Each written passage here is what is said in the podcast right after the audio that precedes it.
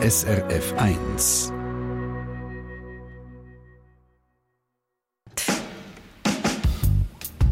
SRF 1 Doppelpunkt.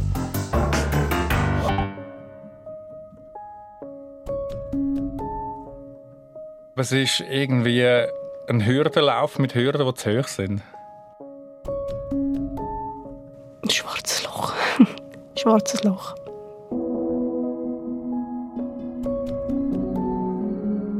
In diesen ersten Monaten gibt es irgendwie äh, wie keine Hoffnung. Es hat nichts mit Leben zu tun, weil es ist Überleben. Sie spüren es, diese Sendung widmen wir den ganz dunklen Zeiten des Lebens. Den Zeiten, wo man gerade kein Licht am Ende des Tunnels mehr sieht. Katharina und Martin reden heute über das erste Jahr, nachdem ihr Partner, ihre Partnerin gestorben ist und sie mit ihren kleinen Kind allein zurückgeblieben sind. Und darüber, wie sie sich manchmal ganz allein gefühlt haben, weil auch das Umfeld nicht immer gewusst hat, was jetzt helfen würde. Den Satz habe ich so viel gehört, Leute schon, wenn du etwas brauchst. Und ich hätte jedes Mal schreien wenn ich den Satz gehört habe, weil mich kann wirklich, mich kann wirklich nicht anrufen und um Hilfe bitten in dieser Situation. Wirklich nicht. Wie können wir als Umfeld, als Bekannte helfen, so eine übergroße Last mitzutragen? Auch über das reden Martin und Katharina heute. Im Doppelpunkt zum Thema Jung und Verwitwet. Es wird uns allen ziemlich sicher wehtun beim Herrenhören. Es ist aber auch eine Sendung, die uns die Chance bietet, bei dem grossen Schmerz von anderen nicht ohnmächtig auszuweichen und wegzuschauen, sondern eben herzuhören und zu erfahren, wie dass wir diesen Menschen einen Teil von ihrer Last helfen können. Am Mikrofon die Stunde Monika Erni, vis-à-vis von mir die Frau, die sich dem Thema vertieft angenommen hat, die Redaktorin Marielle Kreis. Schön bist du Merci, gerne nicht nur die eigene Ohnmacht, sondern auch die Ohnmacht vom Umfeld zu erleben. Das haben die Katharina und der Martin, die uns heute ihre Geschichte erzählen, das hat sie wirklich stark belastet. Sehr stark, ja. Und genau darum sind sie gekommen und haben mir ihre Geschichte erzählt, weil ihnen die Ohnmacht vom Umfeld das Leben noch schwerer gemacht hat, als es sowieso schon war. Die Katharina hat nach dem Tod von ihrem Mann mehrere Situationen erlebt, wo sie Leute einfach ignoriert haben. Jemand hat sich zum Beispiel im Mikro hinter einem Gestell versteckt. Eine andere Person hat die Strassenseite gewechselt, einfach weil sie nicht gewusst haben, wie ansprechen. Und Katharina möchte eigentlich, indem sie eben ihre Geschichte erzählt, den Leuten die Ohnmacht nehmen, dass es anderen Verwitweten anders geht. Wo der Martin hat mir erzählt, dass er sich teilweise wie eine Aussetzung gefühlt hat. Also er hat wirklich das Wort gebraucht, Aussetzung. Aber der Martin hat noch einen anderen Grund, warum er seine Geschichte erzählt. Er findet, dass vor allem männliche Verwitwete, also Witwer, zu wenig präsent sind in der Gesellschaft. Und immer wieder haben ihm Leute so zu spüren gegeben, sie haben ihm zu spüren gegeben, du bist ja nur der Vater.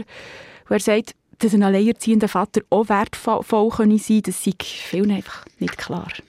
Katharina und Martin die sind bereit dir und in dem Fall uns von ihrem schmerzhaftesten Moment im Leben zu erzählen.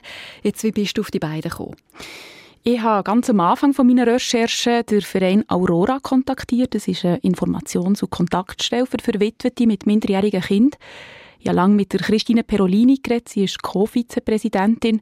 Und sie hat gesagt, in ihren Augen sei der Tod immer noch ein Tabu. Das führt dazu, dass, der Umge äh, dass die Umgebung nicht wisse, wie umgehen mit frisch Verwitweten. Und sie hat nach unserem Gespräch den Mitgliedern vom Verein ein Mail geschrieben und ein paar Tage später habe ich eine Nachricht bekommen mit äh, Namen und E-Mail von Witwen und Witwer, die bereit wären, mit mir zu reden. Und insgesamt waren es 20 gewesen. Und so viel Bereitschaft habe ich jetzt noch nie gehabt bei einer Sendung.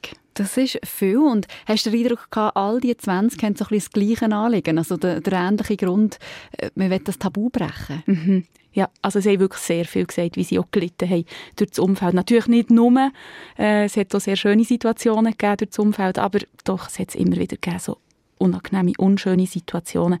Ich habe aber auch gemerkt, dass die einen oder anderen einfach wieder mal froh sind oder es wieder mal brauchen, einfach darüber zu reden. Nach ein paar Jahren einfach mal wieder die Geschichte aufzurollen und loszuwerden. Du hast Katharina und Martin für die Sendung eingeladen und interviewt. Warum hast du denn ausgerechnet die beiden am Schluss ausgewählt? Also ich, habe so viele Geschichten gehört und ich habe gemerkt, es gibt wahnsinnig viele Gemeinsamkeiten, es gibt aber auch Unterschiede. Und ich finde, die Geschichten von diesen beiden, die decken zusammen sehr viel davon ab, was andere junge Verwitwete erlebt haben. In diese beiden Geschichten hören wir jetzt rein. Bei der Katharina ist es vier, bei Martin sind es sechs Jahre her seit dem Tod vom Partner von der Partnerin. Sie erzählen uns darüber, über den Moment vom Tod, über die Ohnmacht, über seelischen Schmerz, über ihr erstes Jahr, wenn Leben nur noch funktionieren bedeutet. Katharina sitzt vis-à-vis -vis von mir im Radiostudio hinter einer Plexiglasscheibe. Gut. Sie ist nervös. Ich sage, wir haben Zeit. Obwohl ich weiss, dass jede Frage, die ich in der nächsten eineinhalb Stunden stelle, schmerzhaft ist. Noch einen Schluck Wasser. Wäre vielleicht nicht schlecht. Wir haben abgemacht, dass ich sie alles fragen. Sie gibt das Tempo vor, für über die Zeit zu reden, die vor fast genau vier Jahren angefangen hat. An dem Tag, wo ihr Mann am Morgen, völlig unerwartet, einfach nicht mehr wachend ist. Ich, habe ihn einfach dort gesehen und ich habe gewusst, er ist tot, so wie er dort gelegen ist. Ich kann nicht mehr sagen, was mein erster Gedanke war. Ich habe nur noch geschrauen, das weiß ich noch. Meine Kinder sind dann irgendwie, also der Grosse ist noch zu rennen gekommen. 13 war ihr Sohn dann und die Tochter 4. Katharina hat angefangen zu telefonieren. Sanität, Familie, Nachbarn, alles gekommen. Eine Hektik. Für Katharina wie ein böser Traum. Alles verschleiert irgendwann bin ich dann getaucht. Also ich konnte nicht mehr, nicht mehr funktionieren. Ich bin wirklich äh, ich bin weg vom Fenster. Gewesen. Die, ich weiss, die Polizei ist nachher irgendwann mal noch gekommen. Dann ist nochmal eine Sanität gekommen, weil ich mich so fest... Äh, ich mich nicht mehr können fangen. Also ich bin völlig weggetreten gewesen, glaube ich, anscheinend. Und hat nochmal eine Sanität für mich. Und mich hat beruhigen. Ja, also, ja. Aufgewacht aus dem bösen Traum, der keiner war, also das erste Mal so richtig realisiert, hat sie sich in dem Moment, wo sie sich von ihrem Mann hat müssen verabschieden am Sarg im Wohnzimmer. Ich bin mega dankbar, dass ich das machen weil zuerst wollte ich es nicht machen und die Sanitäterin vom 144 hat mir das wirklich ans Herz gelegt, dass ich das machen soll. Weil ich das sonst sicher irgendwann wieder bereuen Aber das war ähm, ein schwerer Schritt. Ihre Schwester hat sofort Ferien genommen und ist eine Woche bei ihr eingezogen. Dann ist eine Freundin gekommen. Ohne die wäre es nicht gegangen, sagt Katharina. Zwei Wochen nach dem Tod von ihrem Mann war Katharina wieder alleine. Und geblieben ist... Ein schwarzes Loch. Ein schwarzes Loch. Ich kann es nicht anders sagen. Es ist... Ja. Ich habe nur ein Loch gesehen, wieder hinterste Füße. Ich habe nur schwarz gesehen eigentlich, ja.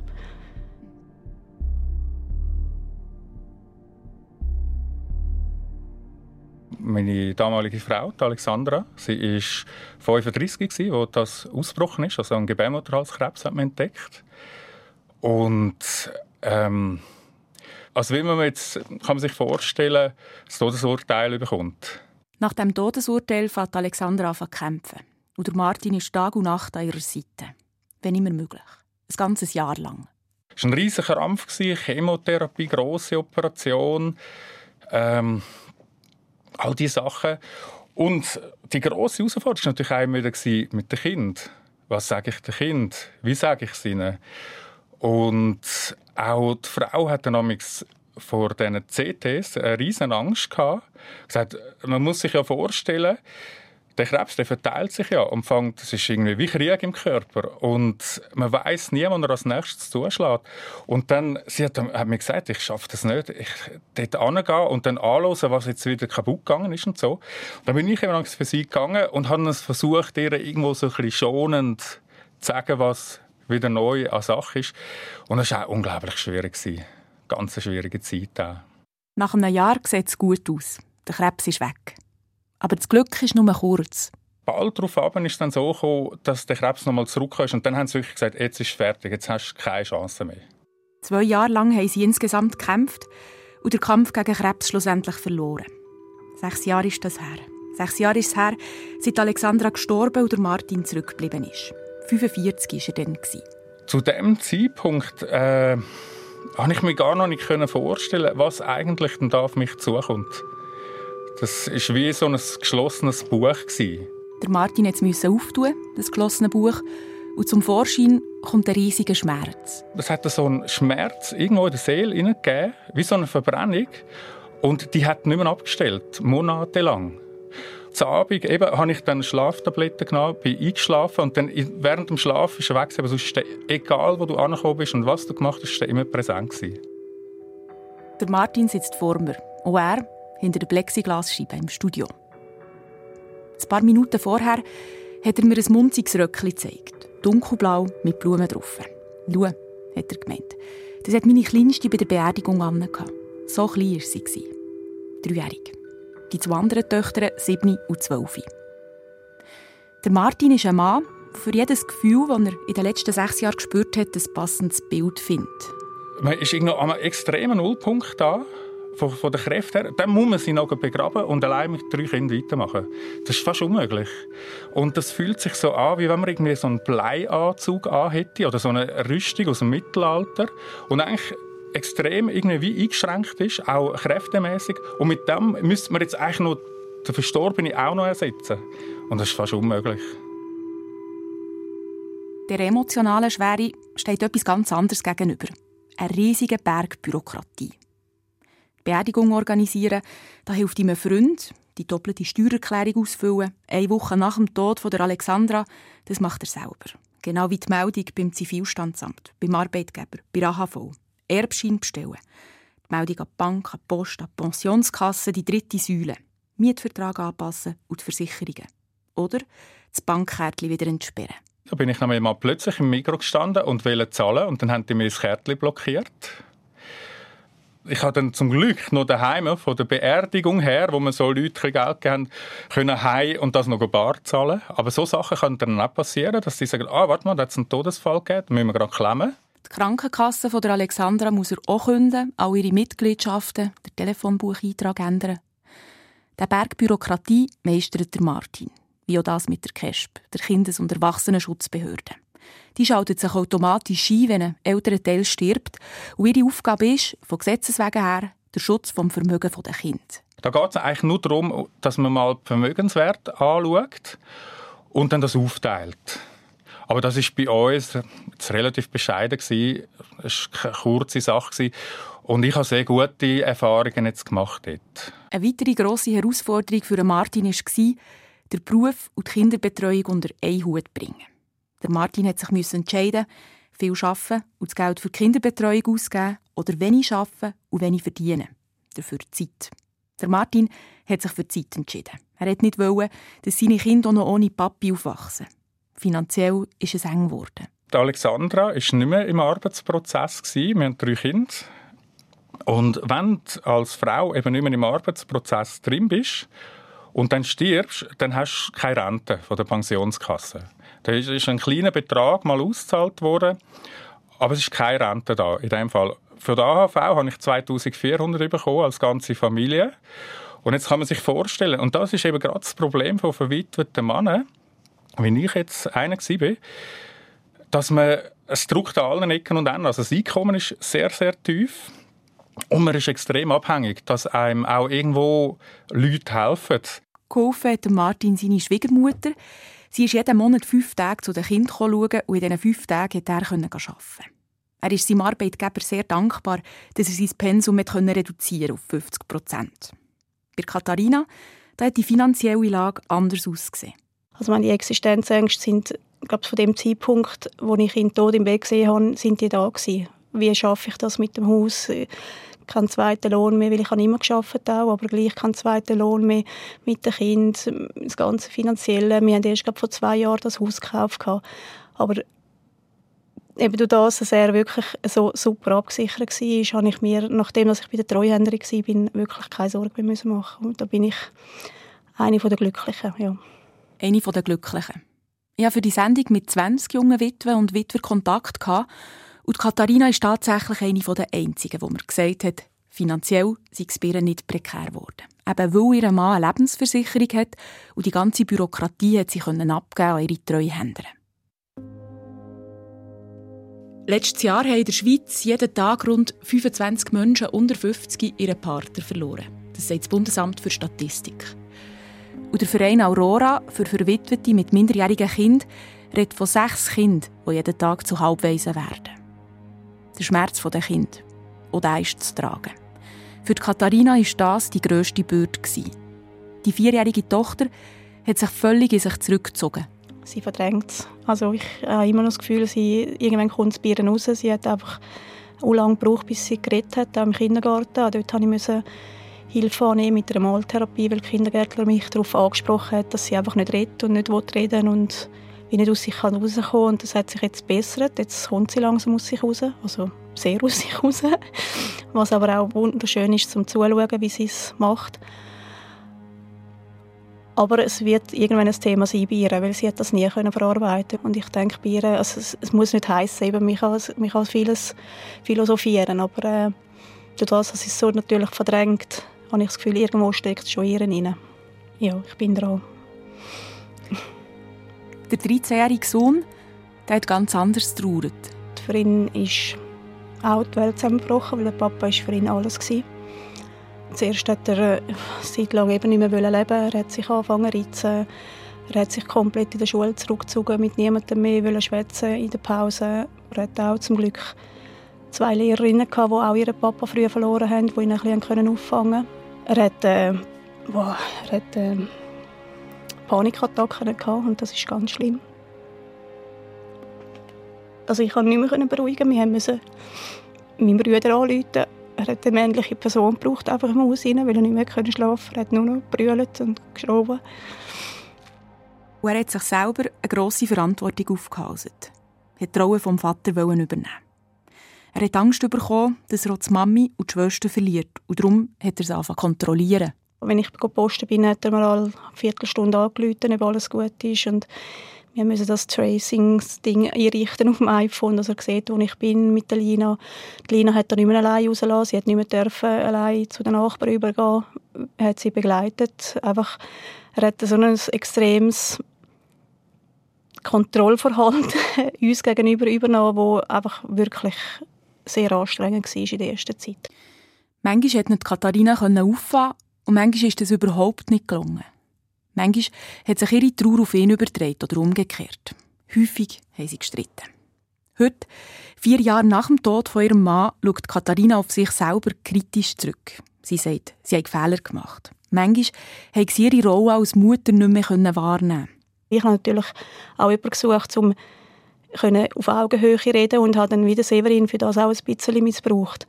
Und das, bis ich dann das realisiert habe und ich konnte arbeiten daran, dass ich das nicht mehr mache, ist schon ein Zeit gegangen.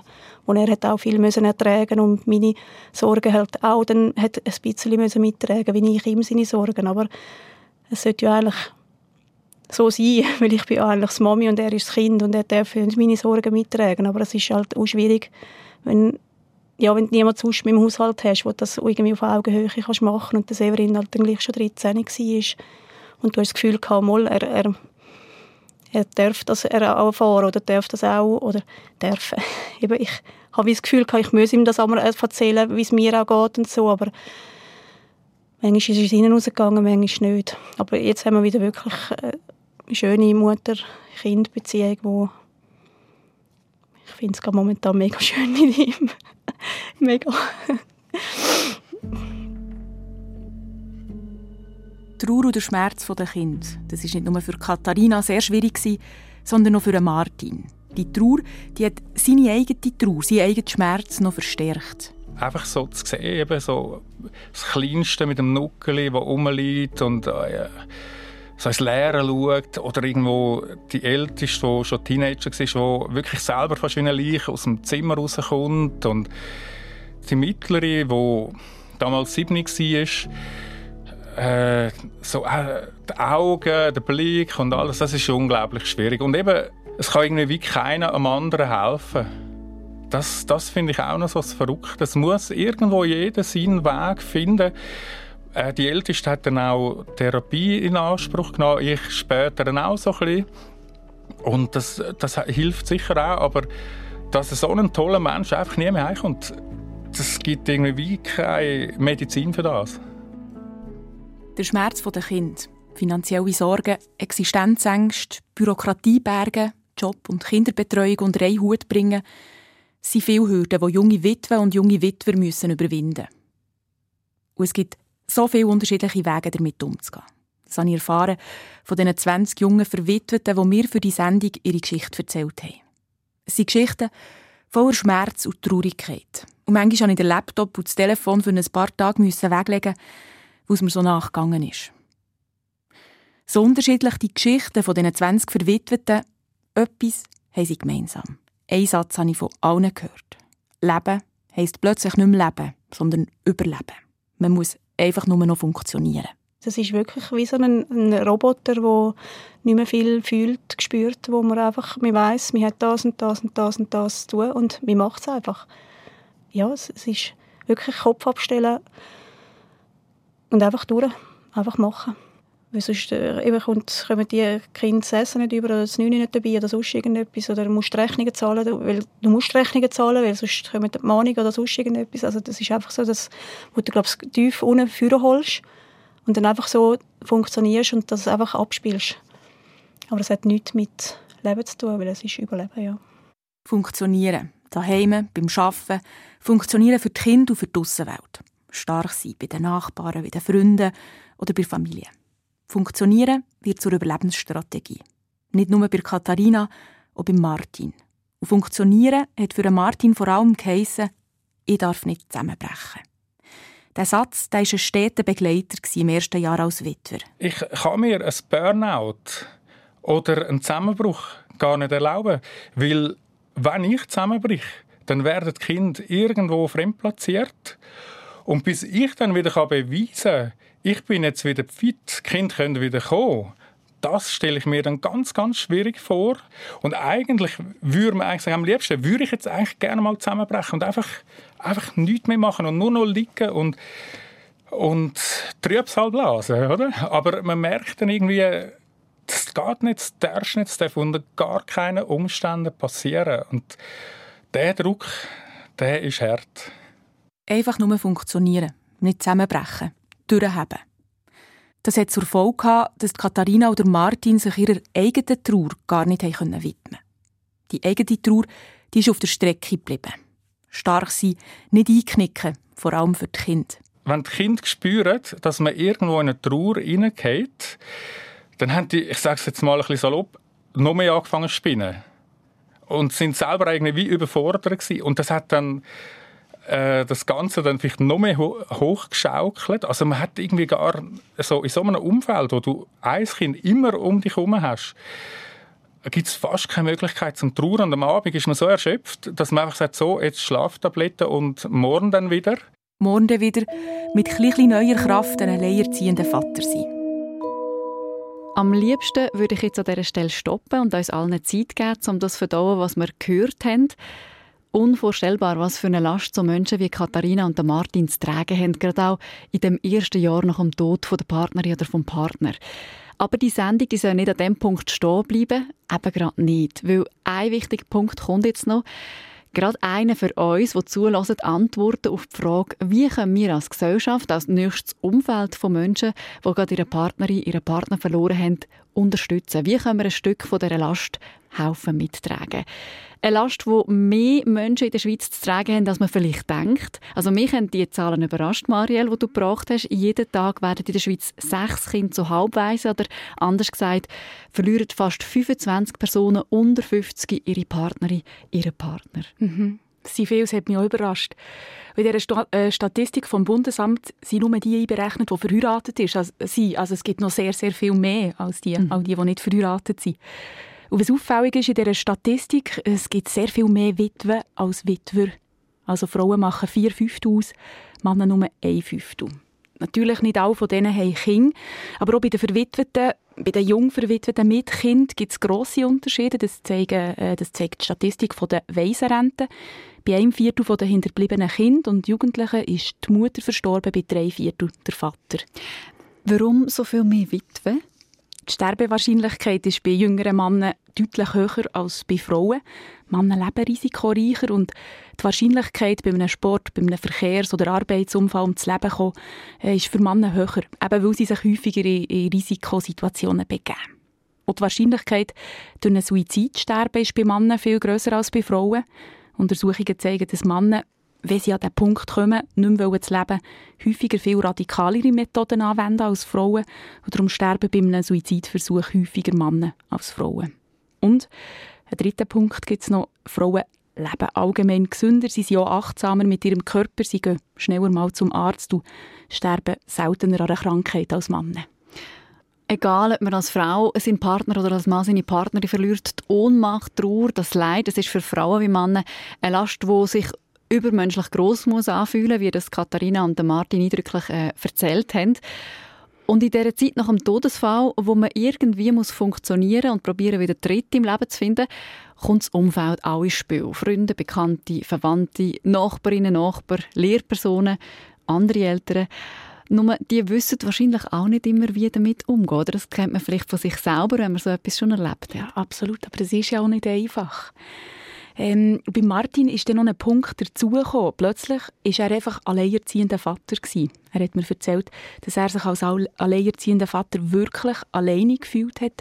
Die Mütter in seinem Umfeld die waren sehr gut untereinander vernetzt gewesen und er als Vater ein Exot.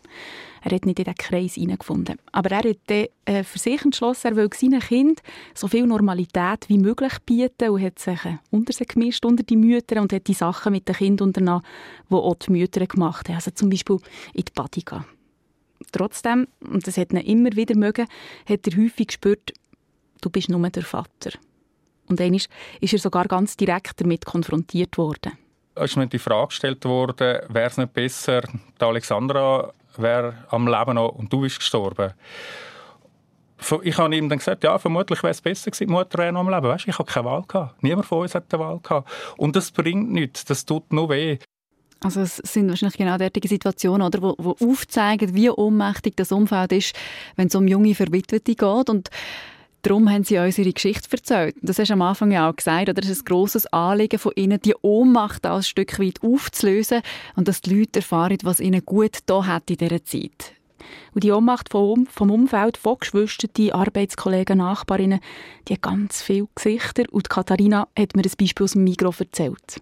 Wir hatten Blickkontakt und ich habe die Person kennt und schwupps ist die Person weg hinter dem, hinter dem Gestell eine Person hat mal die Strassenseite gewechselt, als ich gekommen bin. Ich, ich musste den Laden wechseln.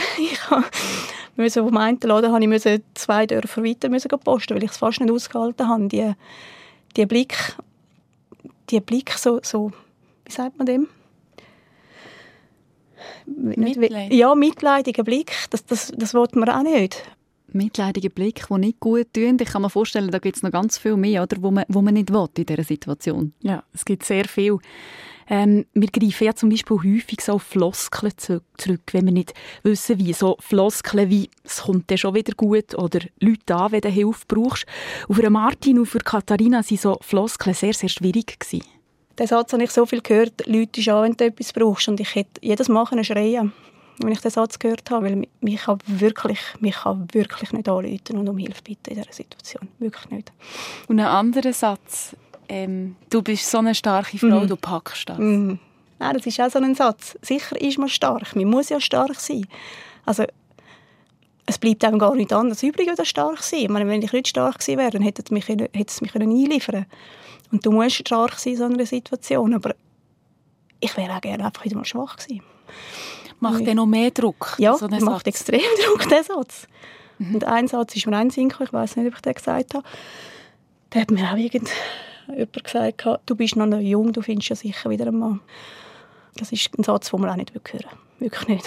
Mhm. Also, auch jetzt noch nicht. Weil du gar noch nicht so weit kannst denken Nein, nein. Und du willst ja gar nicht so weit denken, ja. weil du musst ja zuerst mal verarbeiten, dass, dein, dass das Gegenstück, dein Partner nicht mehr da ist. Ich, ich habe keine keine Ambitionen, um daran zu denken, wann kommt jetzt der Nächste. Und für Martin ist der Satz, es kommt schon wieder gut, ganz furchtbar gewesen. Es kommt alles wieder gut. Das ist so locker gesagt vom Hocker. Ich glaube, wenn mir das jemand sagt, wo selber den Partner verloren hat, dann tut mir das gut. Aber ich glaube, all, alle anderen Menschen, die es nicht erlebt haben, lassen den Satz sein. Der, der zieht nur runter. Aber Und äh, das finde ich sehr wichtig.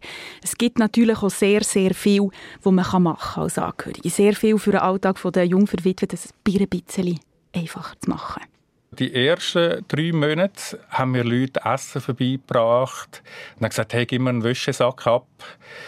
Und das hat sehr, sehr viel geholfen. Oder auch eben ein guter Freund, der einfach kommt und ich höre dir zu.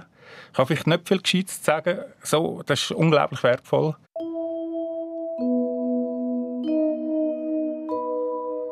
Einmal ist eine Kollegin gekommen, wo ich nicht viel Kontakt habe. Sie mit mir Einkaufssachen, mit Essen. Nicht nützlich ist, mach Ferien und gang. Und ich wünsche dir alles Gute. Und das Nützliche ist dann aber auch, hey, unser Ferienhaus ist für dich da. Dann sind wieder solche gekommen, die vor der Haustür waren und klingelt haben und gesagt so, und jetzt gehen wir einen Spaziergang machen. Ist mir gleich, ob du willst oder nicht. Mein Bruder hat mir sehr viel geholfen und hat aber praktisch nichts gesagt.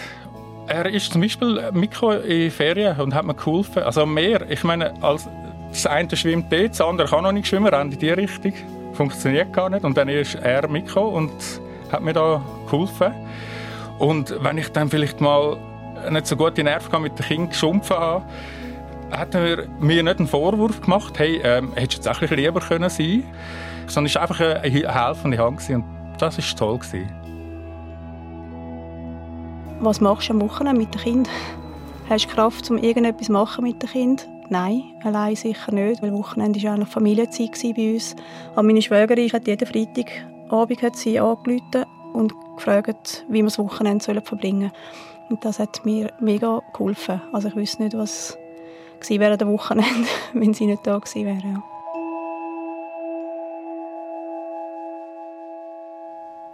Wertvolle Hilfe. Beispiel, wie man als Umfeld also scheinbar unbewältigbaren Schmerz doch ein bisschen helfen mittragen und mir ist der Gedanke gekommen während all dem. Also, da gibt es einen Bruder von Martin, eine Schwägerin von der Katharina.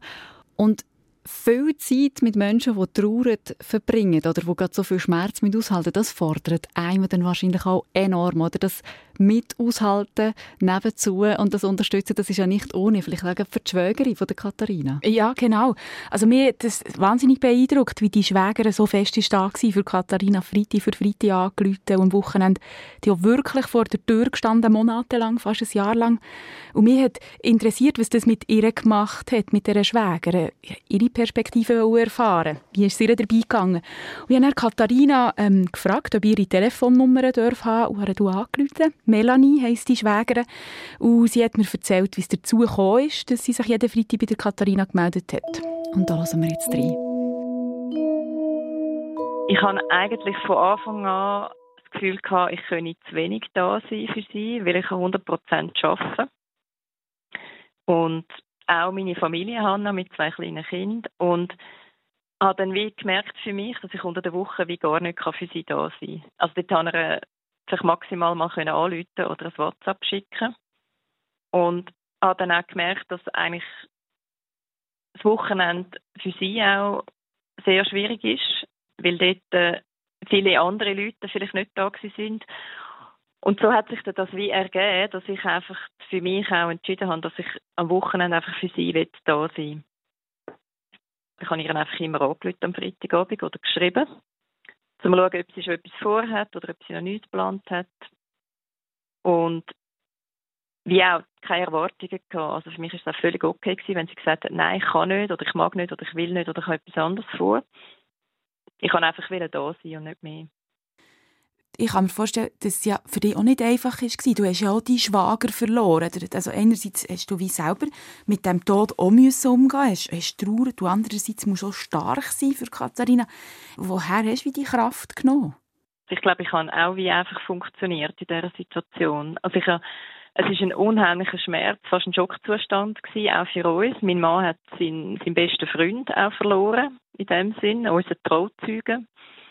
Ich habe dann irgendwann äh, relativ viel Zeit später, vielleicht so etwa nach einem Jahr oder so, habe ich dann auch gemerkt, dass ich glaube, muss darauf achten, dass ich nicht meine eigene Familie, vielleicht sogar oder mich selber auch zu fest zurückstelle, weil ich so stark für sie auch da sein. Mhm.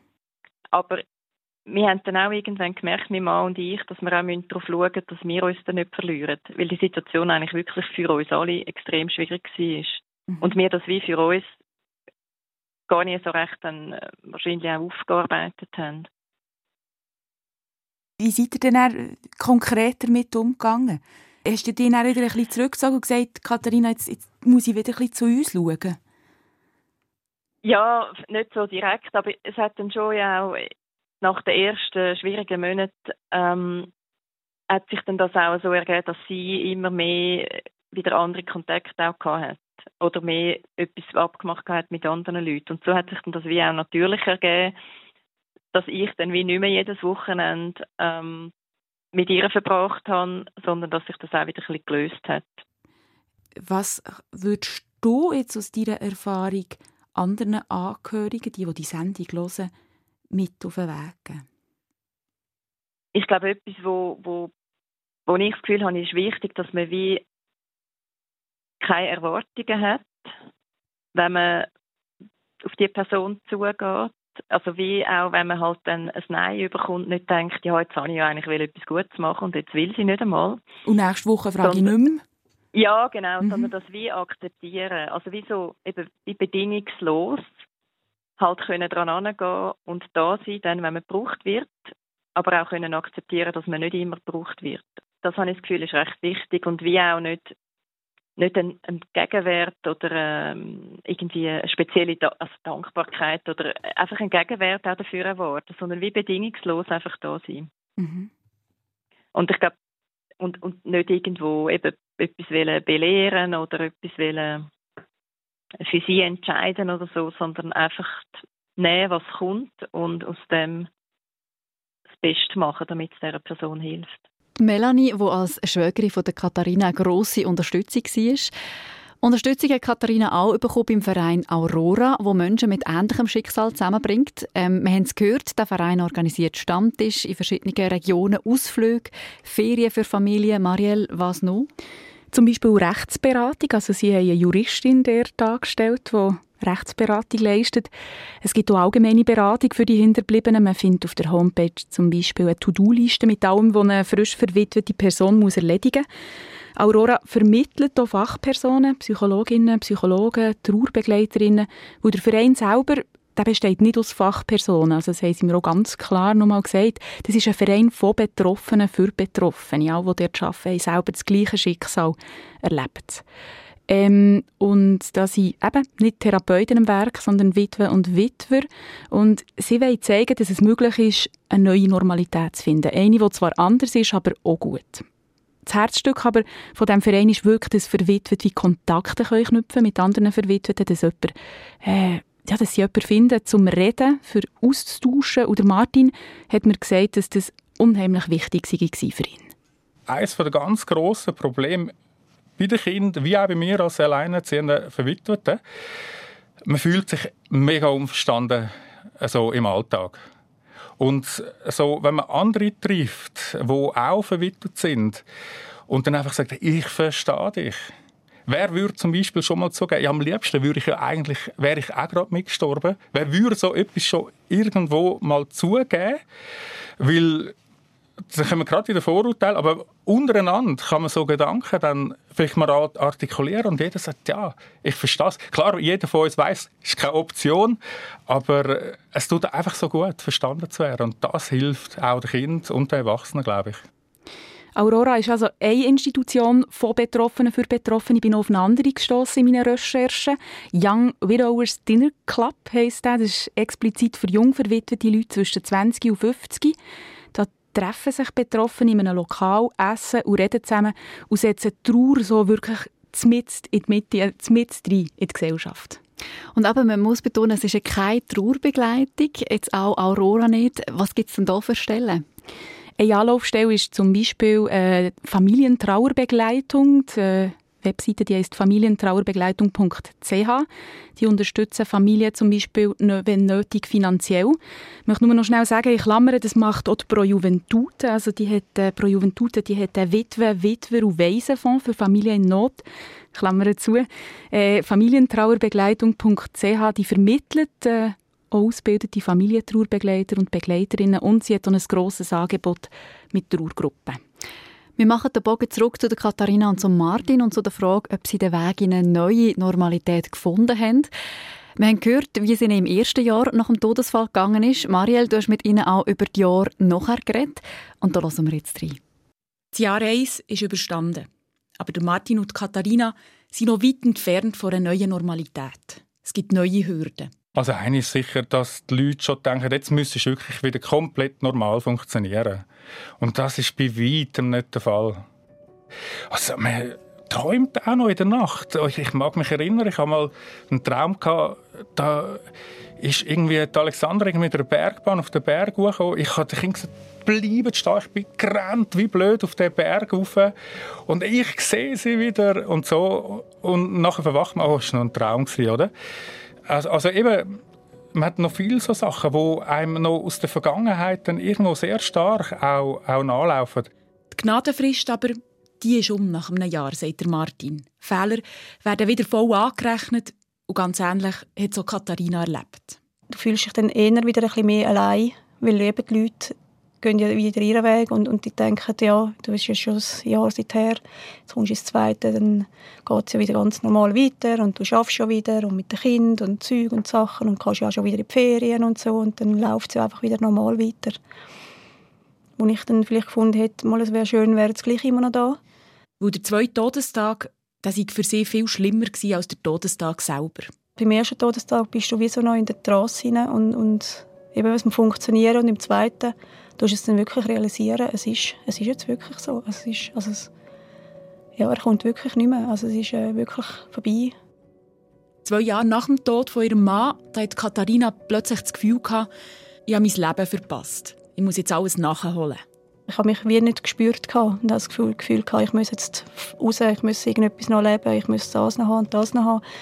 Ich habe das Gefühl gehabt, du müsstest irgendwie wieder einen Partner haben alle rundherum sind glücklich mit, mit Partner und Kind und du bist es nicht und du hast, dem hast irgendwie nachgeeifert, du hast wieder ein bisschen Ausgang, weil vorher bin ich natürlich wirklich, die zwei Jahre bin ich daheim gewesen. Es hat selten Momente gegeben, wo ich wieder mal etwas für mich können machen oder fortgehen und dann irgendwie dort Anfang des letzten Jahres hast, ist bei mir irgendwie die Sicherung rausgefallen. Ich weiß nicht, was passiert ist und habe das Gefühl gehabt, ich muss jetzt das Leben keine Ahnung auskosten. Aber es ist hinten rausgegangen. Eben. Also wir haben es dann gesehen am 10. September. Es ist definitiv hinten rausgegangen.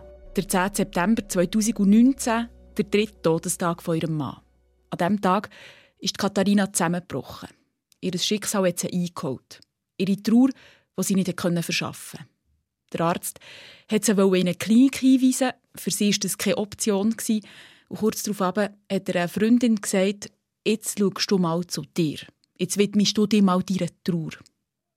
Sie hat eine Therapie organisiert und das ist für Katharina ein Wendepunkt geworden.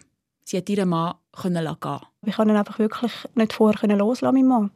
Ich hatte ihn einfach noch zu nahe bei mir und wollte wie nicht können gehen lassen. Und darum war er immer so präsent und war bei mir auch immer ein Klotz irgendwo. Gewesen.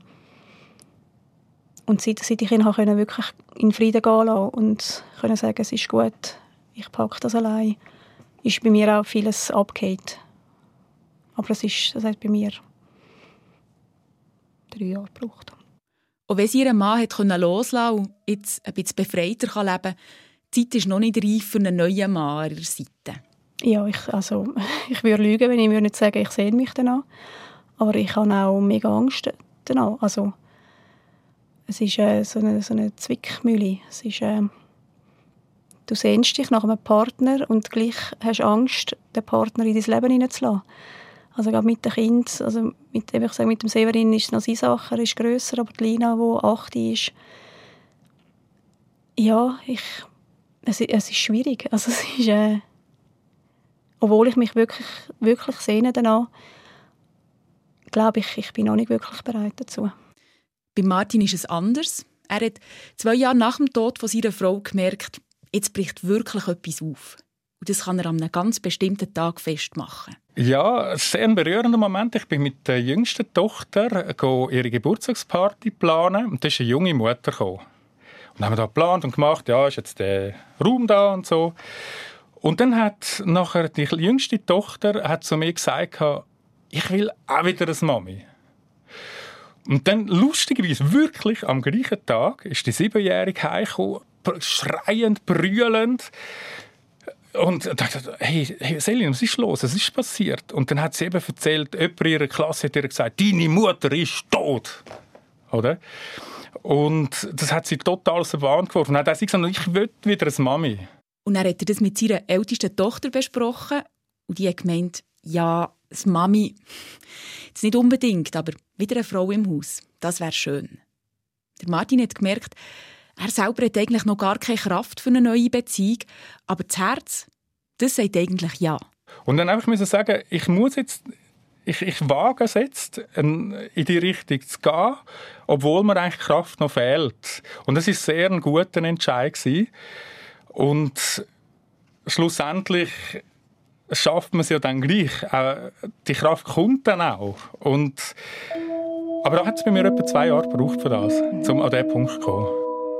Martin und Katharina, sie haben uns sehr offen über ihre dunklen Jahre berichtet, über die schwierige Zeit nach dem Tod der Partnerin, vom Partner. Und Martin deutet am Schluss ja an, irgendwann wird es wieder heller. Wann haben Katharina und Martin denn konkret wieder so erste Lichtblick in ihrem Leben? Also im ersten Jahr beide nicht, das haben wir gehört. Der Martin hat zwar schon dann in Gesprächen mit anderen Witwer und Witwen gemerkt, aha, der oder die hat einen Neuanfang gemacht. Es gibt einen Hoffnungsschimmer, das Leben kann einmal wieder gut werden, kann aufwärts gehen, aber ähm, gespürt hat er es noch nicht, aber es hat ihm doch schon irgendwie Mut gegeben, es gibt noch irgendetwas danach. Ähm, für ihn ist es dann nach dem ersten Jahr, nach dem ersten schweren Jahr wirklich wieder aufwärts gegangen. Der Wendepunkt, aber der ist dann mit der Damaris, mit der neuen Partnerin. Wir sind an einem sehr guten, glaube ich, Punkt jetzt heutzutage angekommen, wo sich doch recht viele Sachen beruhigt haben und auch die Kinder auch recht gut unterwegs sind. Ich denke zum Beispiel auch an die Mittlere, die mittlerweile schon 13 ist die hat mit der neuen Mutter hat die äh, so durchgestartet. Sie wäre vorher ein Sek B-Schüler gewesen, ist ein Sek A jetzt eine der besten. Und einfach, ja, irgendwo bin ich recht glücklich wieder. Wie ist es bei der Katharina? Es war noch interessant. Wir haben, bevor wir uns getroffen haben, lang zusammen telefoniert und als ich sie dort gefragt habe, was ihr geholfen hat in eine neue Normalität, hat sie gesagt, ich glaube, ich bin noch gar nicht angekommen. Nach vier Jahren bin ich noch nicht angekommen in der neuen Normalität. Und im Interview habe ich sie ähm, nochmal darauf angesprochen und habe die Frage nochmal gestellt und sie hat Folgendes gesagt. So das komplette Glück halt mit, mit einem Partner und mit dem Kind, wo es irgendwie funktioniert. So, so die Normalität ist noch nicht ganz da.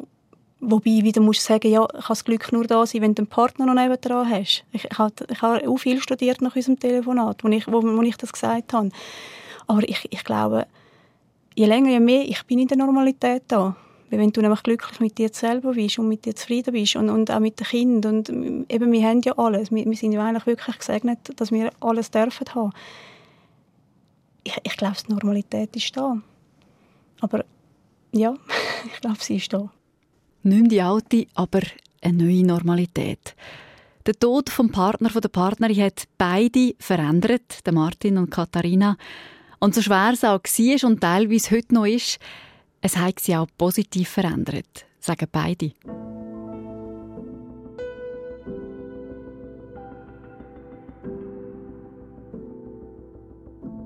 Ich bin immer so ein abwägiger Mensch gewesen und zuerst mal das Negative gesehen, bevor man das Positive sieht. Und jetzt muss ich einfach sagen, das Leben ist einfach zu kurz, um einfach irgendwie leben, weil es mir einfach immer so gelebt hat. Und darum versuche ich wirklich das zu machen, was für mich stimmt, was mein Bauchgefühl sagt, was, was ich möchte machen und nicht, was die Außenwelt von mir verlangt oder das Gefühl hat, ich muss es machen, sondern einfach das, was ich möchte machen, möchte ich machen.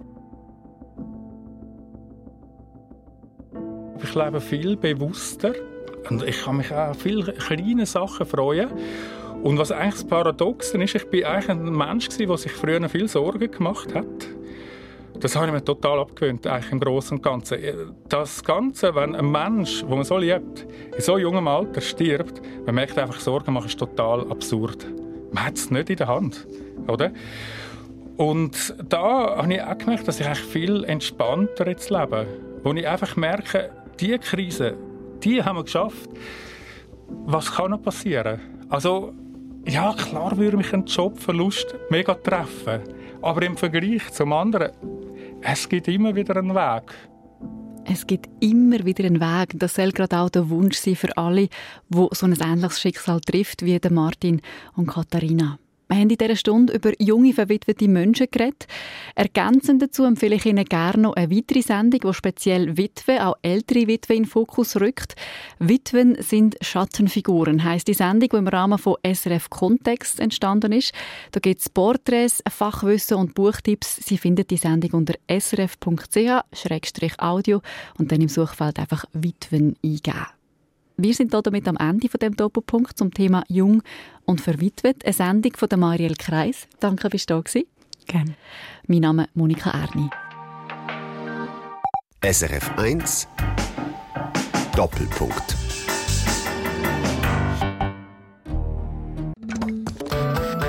Eine Sendung von SRF 1. Mehr Informationen und Podcasts auf srf1.ch.